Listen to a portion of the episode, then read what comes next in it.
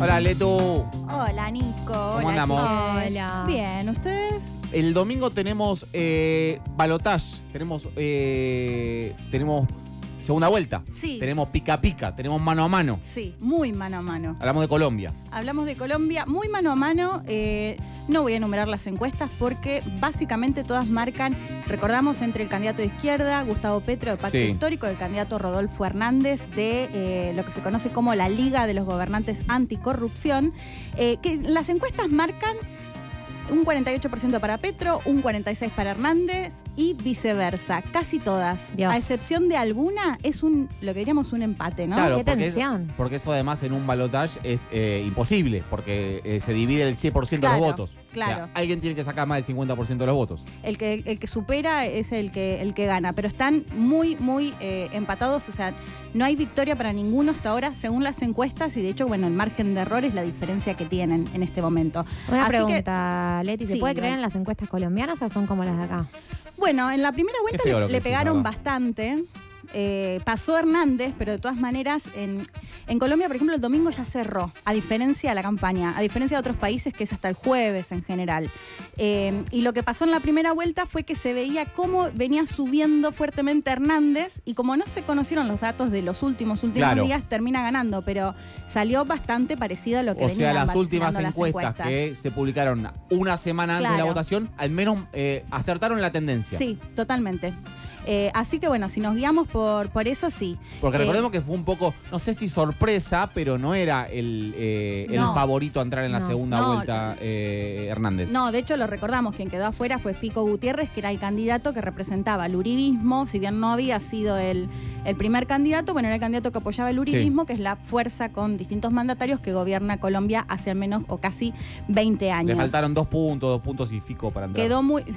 Está bien, Nico. Yo te quiero decir que a mí me pone Para mí, contenta el cambio porque de rol no me, eso te no me cambia decir. nada. Me- Me me impide preocupa, que sigas haciendo eh, me preocupa que el cambio de rol No. te quite esa cosita loca, linda A mí no me tuya. cambia nada. A mí ese me das chiste poder y loco, yo lindo. lo mismo. Es el pie de barrio. Ese chiste inesperado que te deja así como, bueno, Laburado. ¿para dónde sigo? Laburado, y me gusta que siga ahí. Que Gracias, siga mi ahí.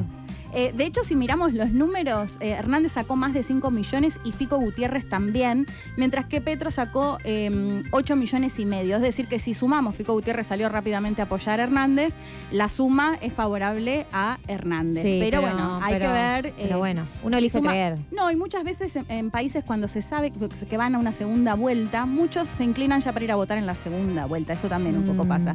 Pero bueno, recordamos brevemente quiénes son y qué Sí, eh, por proponen. favor. Nos vamos a Gustavo Petro, que es este candidato de izquierda, es la tercera vez que eh, se presenta. Eh, es conocido, bueno, sobre todo porque pasó por la guerrilla, esto es algo que la oposición y que el uribismo se lo recuerda constantemente. Él fue sí. parte del M19, que fue una guerrilla que eh, llegó a un acuerdo en los 90. De hecho, es interesante porque quien era candidato en ese momento, Pizarro, Carlos Pizarro, firman el acuerdo de paz y al mes y medio lo asesinan en plena campaña eh, electoral a presidente, ¿no? No había llegado el memo, se ve. No, no, no. Bueno, pero viene de este, de este contexto.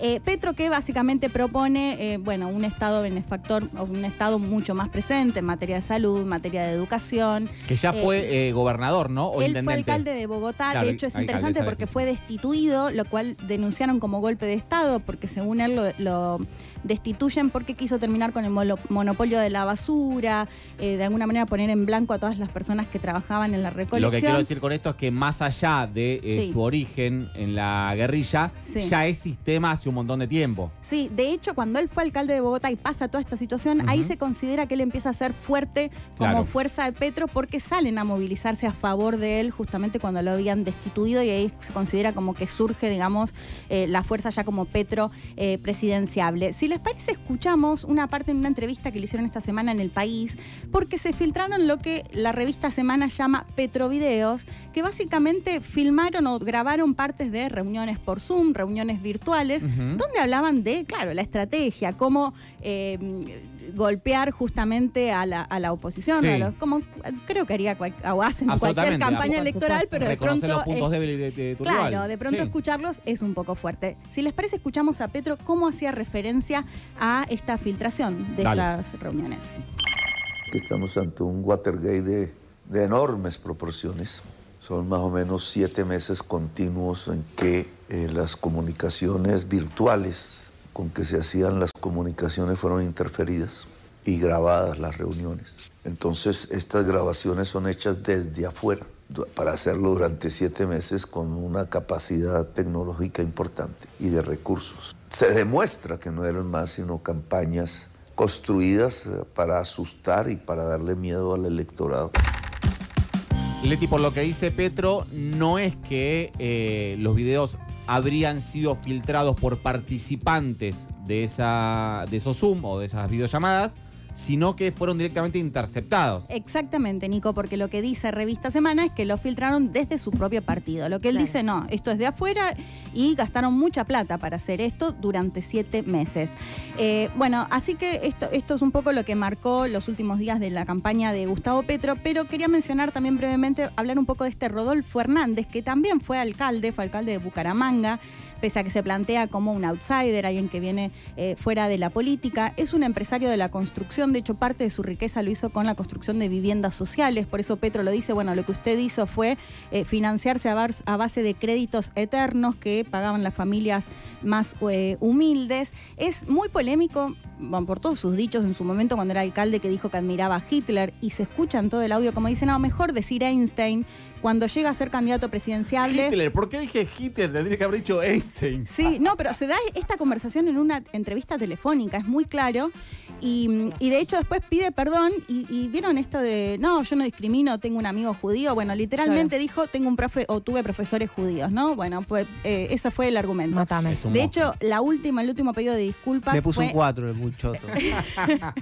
fue en las últimas horas porque había dicho yo recibo a la Virgen Santísima y a todas las prostitutas que vivan en la misma en el mismo barrio con ella y saltaron bueno muchos religiosos y religiosas así que también salió a pedir disculpas por esto pero si les parece escuchamos para para que tengamos una noción de, de quién es este hombre tan verborrágico y que sorprendió y que tiene muchas posibilidades de convertirse en el próximo presidente de Colombia. La consigna de ustedes ayer era eh, ¿qué los hace sentir viejos? Sí. Y viste este dicho Sí. trillado de viejos son los trapos. Bueno, Sí. escuchemos un poco a Hernández cuando le preguntan por su salud, tiene 77 años. Eh, eh, vamos a envejecer todos con Hernández. esto respondía. ¿Y cómo se siente de salud, ingeniero? como un tarzán. Estuve haciéndome un chequeo hace cinco o seis años en Europa. Me hicieron 500 exámenes y a lo último me sacaron con el cuento de la edad biológica y la edad la que muestra después de los exámenes en dónde estoy, la real. El resultado 62, 10 años menos. El médico quedó frío y repitieron el examen porque no creían, creían que tenía falla y volví a dar 62. Ah, pero ¿cuál, cuál es el examen que te dice cuántos años tenés? Además, ¿Cuántos 500 exámenes. El tuyo, 500 Nico, te lo exámenes. hicieron y dio 12 Que años. se hizo hace seis años en Europa. Sí. El, el antecedente. Bueno, así que su edad es 10, 10 años menos de los que tiene, tiene 77. Quería que lo escuchemos un poco igual para entender quién es Hernández, ¿no? Esto, un personaje muy borrágico que se la pasa pidiendo disculpas por los dichos, por sus dichos, y que tiene, bueno, eh, planteos, él es, eh, esto como les decía, critica mucho o tiene como el foco en la corrupción, pese a que tiene, igual él está imputado justamente en una causa cuando fue alcalde. Sí. Y básicamente en lo que tiene que ver con el Estado plantea la austeridad, reducir ministerios, echar zánganos, como los ha llamado, incluso eh, echar a los diplomáticos y decir que los pueden representar los colombianos que están afuera. Medio que hay uno de esos en cada país. Ahora, Sí. Leti también habló, eh, tengo recuerdo de haber que dijo eh, barbaridades sobre el rol de la mujer, Sí. cuál tendría que ser el rol de la mujer, tipo en la casa, básicamente, que eh, dijo que el Estado debería comprar toda la producción de drogas y distribuirlo para con Sí. eso terminar con... eh, Sí, hacer un listado con, eh, con los adictos, así lo planteó, y que el Estado les garantice el consumo de drogas para que no haya narcotráfico. Cero, estigmati- cero estigmatizante. Y, de- Lista de drogadictos. y después una ¿Yo en la que sí en esa lista? coincide No porque es en Colombia, mamá. Ah. Una en la que sí coincide, con esto ya cierro, con Petro, es que sí está a favor del acuerdo de paz en Colombia de 2016, que esto es muy importante, porque Hernández incluso tiene una que eh, fue secuestrada en el 2004, eh, está desaparecida, o sea, se cree que la, que la ejecutaron, y con todo ese contexto, igual, incluso han secuestrado a su propio padre, él está a favor del acuerdo de paz, es decir, el acuerdo de paz de 2016 por el cual la guerrilla, la FARC particularmente, pasó a la política, esa es alguna de las coincidencias, si se quiere, con Petro. Después, bueno, muy liberal en lo económico, muy conservador, como lo decías, él dice, a nadie le gusta que las mujeres gobiernen, lo ideal es que las mujeres estén en las casas. Esto es el planteo de de Hernández, que veremos qué pasa el domingo, pero una elección muy ajustada. Gracias, Leti. Por favor. Mejor país del mundo. La insoportable levedad del peso.